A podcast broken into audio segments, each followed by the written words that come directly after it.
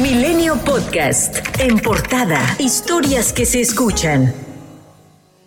Las operaciones del Aeropuerto Internacional de la Ciudad de México este miércoles mostraron muchas complicaciones, ya que hasta la noche de ayer sumaban 206 vuelos afectados, en su mayoría con demoras en su despegue o llegada. Algunas de las rutas nacionales afectadas son Mazatlán, Monterrey, Cancún y Puerto Escondido, mientras que en el ámbito internacional las perjudicadas son Ámsterdam y Frankfurt. La Reserva Federal subió su tasa de interés de referencia en 75 puntos base, la mayor subida de los tipos de interés en Estados Unidos desde el año 1994.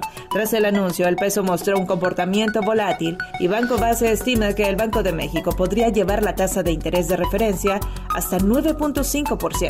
Estados Unidos trabaja en resolver con el gobierno mexicano disputas con empresas del sector energético que involucran más de 30 mil millones de dólares en inversiones y que van desde operadores de terminales de combustible hasta generadores de energía renovable, según dijo el embajador de ese país en México Ken Salazar. El productor de música grupera mexicana Ángel del Villar fue detenido por el FBI, acusado de violar la ley de designación de cabecillas extranjeras del narcotráfico, conocida como Ley Kingpin, tras realizar negocios con Jesús Pérez Alvear, promotor musical y quien es vinculado por Washington con el cártel Jalisco Nueva Generación. La Fiscalía de Estados Unidos presentó una moción in limín con la que buscan demostrar que Genaro García Luna intentó callar a periodistas que investigaban actos de corrupción relacionados con él, tras terminar su encargo como secretario de Seguridad Pública en México y antes de ser detenido y acusado formalmente de tráfico de cocaína, y que tras su detención mostró el deseo de manipular a testigos que podrían presentarse en el juicio en su contra. Roberto Gil Suart, expresidente del Senado de México, se lanzó por segunda vez en contra del extitular de la Unidad de Inteligencia Financiera, Santiago Nieto. Lo acusó de lavar dinero a través de empresas fachada. Publicó que la empresa, CAE Soluciones y Capacitaciones Empresariales, paga honorarios a Nieto. También dijo que fondea a la empresa Álvarez y Barrios Inmobiliaria para que ésta pague rentas a Nieto por su casa en San Ángel. El extitular de la UIF, Santiago Nieto, se defendió y escribió en sus redes sociales que una vez más Roberto Gil Suart miente. Aseguró que lo demandará ante tribunales, pues no hay ni empresas fachada ni simulaciones. Nieto aseguró que Gil Suart quiere esconder la corrupción que lo acompaña desde Calderón hasta Tamaulipas. Por cierto que un tribunal federal descartó el amparo que promovió Roberto Gil Suart, con el cual buscaba que se anulara un oficio de las autoridades hacendarias y la investigación de la Fiscalía General de la República en su contra. Esto por presuntamente dejar de pagar 390.514 pesos de impuestos en 2018.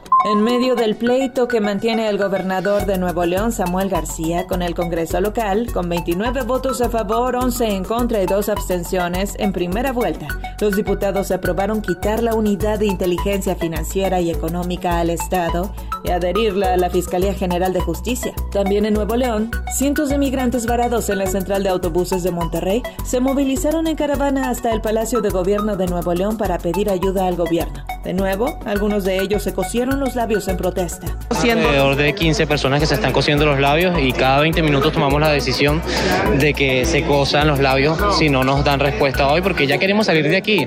No tenemos los recursos suficientes para seguir estando acá porque tenemos que comprar comida, agua y realmente ya no podemos. Simplemente queremos que nos dejen salir de aquí, pero con el resguardo de ustedes, los periodistas y las autoridades de Monterrey para que nos aseguren que no nos va a pasar nada en todo el trayecto.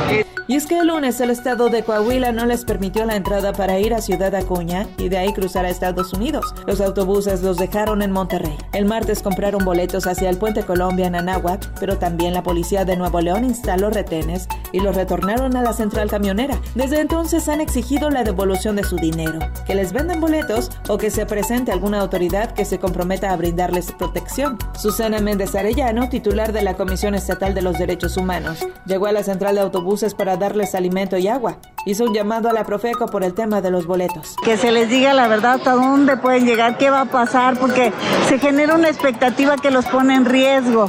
Entonces ahorita están ante la situación de ir a Estados Unidos, donde todos en este momento sabemos que hay un retén en Saltillo, otro retén en Acuña, en Piedras Negras.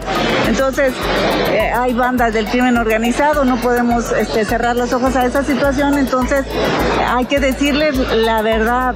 Elementos de seguridad estatal y municipal detuvieron en un hospital privado al líder de la Confederación Internacional de Trabajadores de Oaxaca, Hipólito Rojas, tras presuntamente intentar atacar junto con dos hombres a un taxista herido previamente en una balacera en la que participaron miembros del Sindicato Libertad y del CATEM.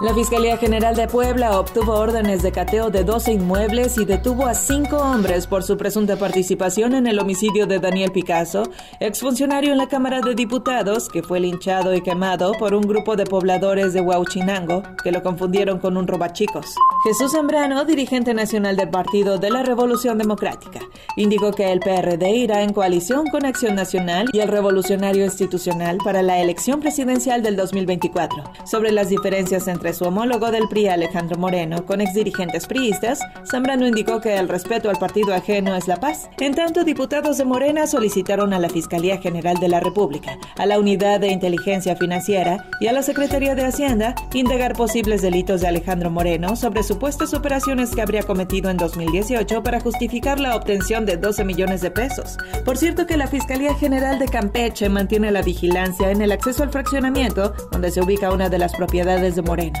El presidente Andrés Manuel López Obrador aseguró que PAN, PRI y PRD tienen muy malos dirigentes y asesores y cuestionó de nueva cuenta que diputados y senadores de oposición no quieren legislar, mientras el Tribunal Electoral ordenó a la sala especializada reabrir la investigación en contra del dirigente de Morena, Mario Delgado, y analizar si sus publicaciones en redes sociales en pleno proceso de revocación de mandato violentaron la neutralidad y la prohibición de no interferir en este ejercicio ciudadano. Antonio Ramírez Escobedo, comandante de la 46 Zona Militar informó que 16 días después de que el huracán Ágata impactó las regiones de la costa, Sierra Sur e Istmo de Oaxaca, 17 localidades de la entidad siguen incomunicadas por deslaves, desplome de puentes o caída de árboles en los caminos. La jefa de gobierno de la Ciudad de México, Claudia Sheinbaum, informó que dio positivo a coronavirus por segunda ocasión. Aseguró que está bien y se mantiene trabajando a distancia. En tanto, México sumó 9.452 nuevos casos de coronavirus y 29 muertes en 24 horas, de acuerdo con el informe de la Secretaría de Salud. La Dirección General de Epidemiología informó que después de siete semanas, la ocupación de camas generales se elevó 4% y de camas con ventilador 2%. Milenio Podcast.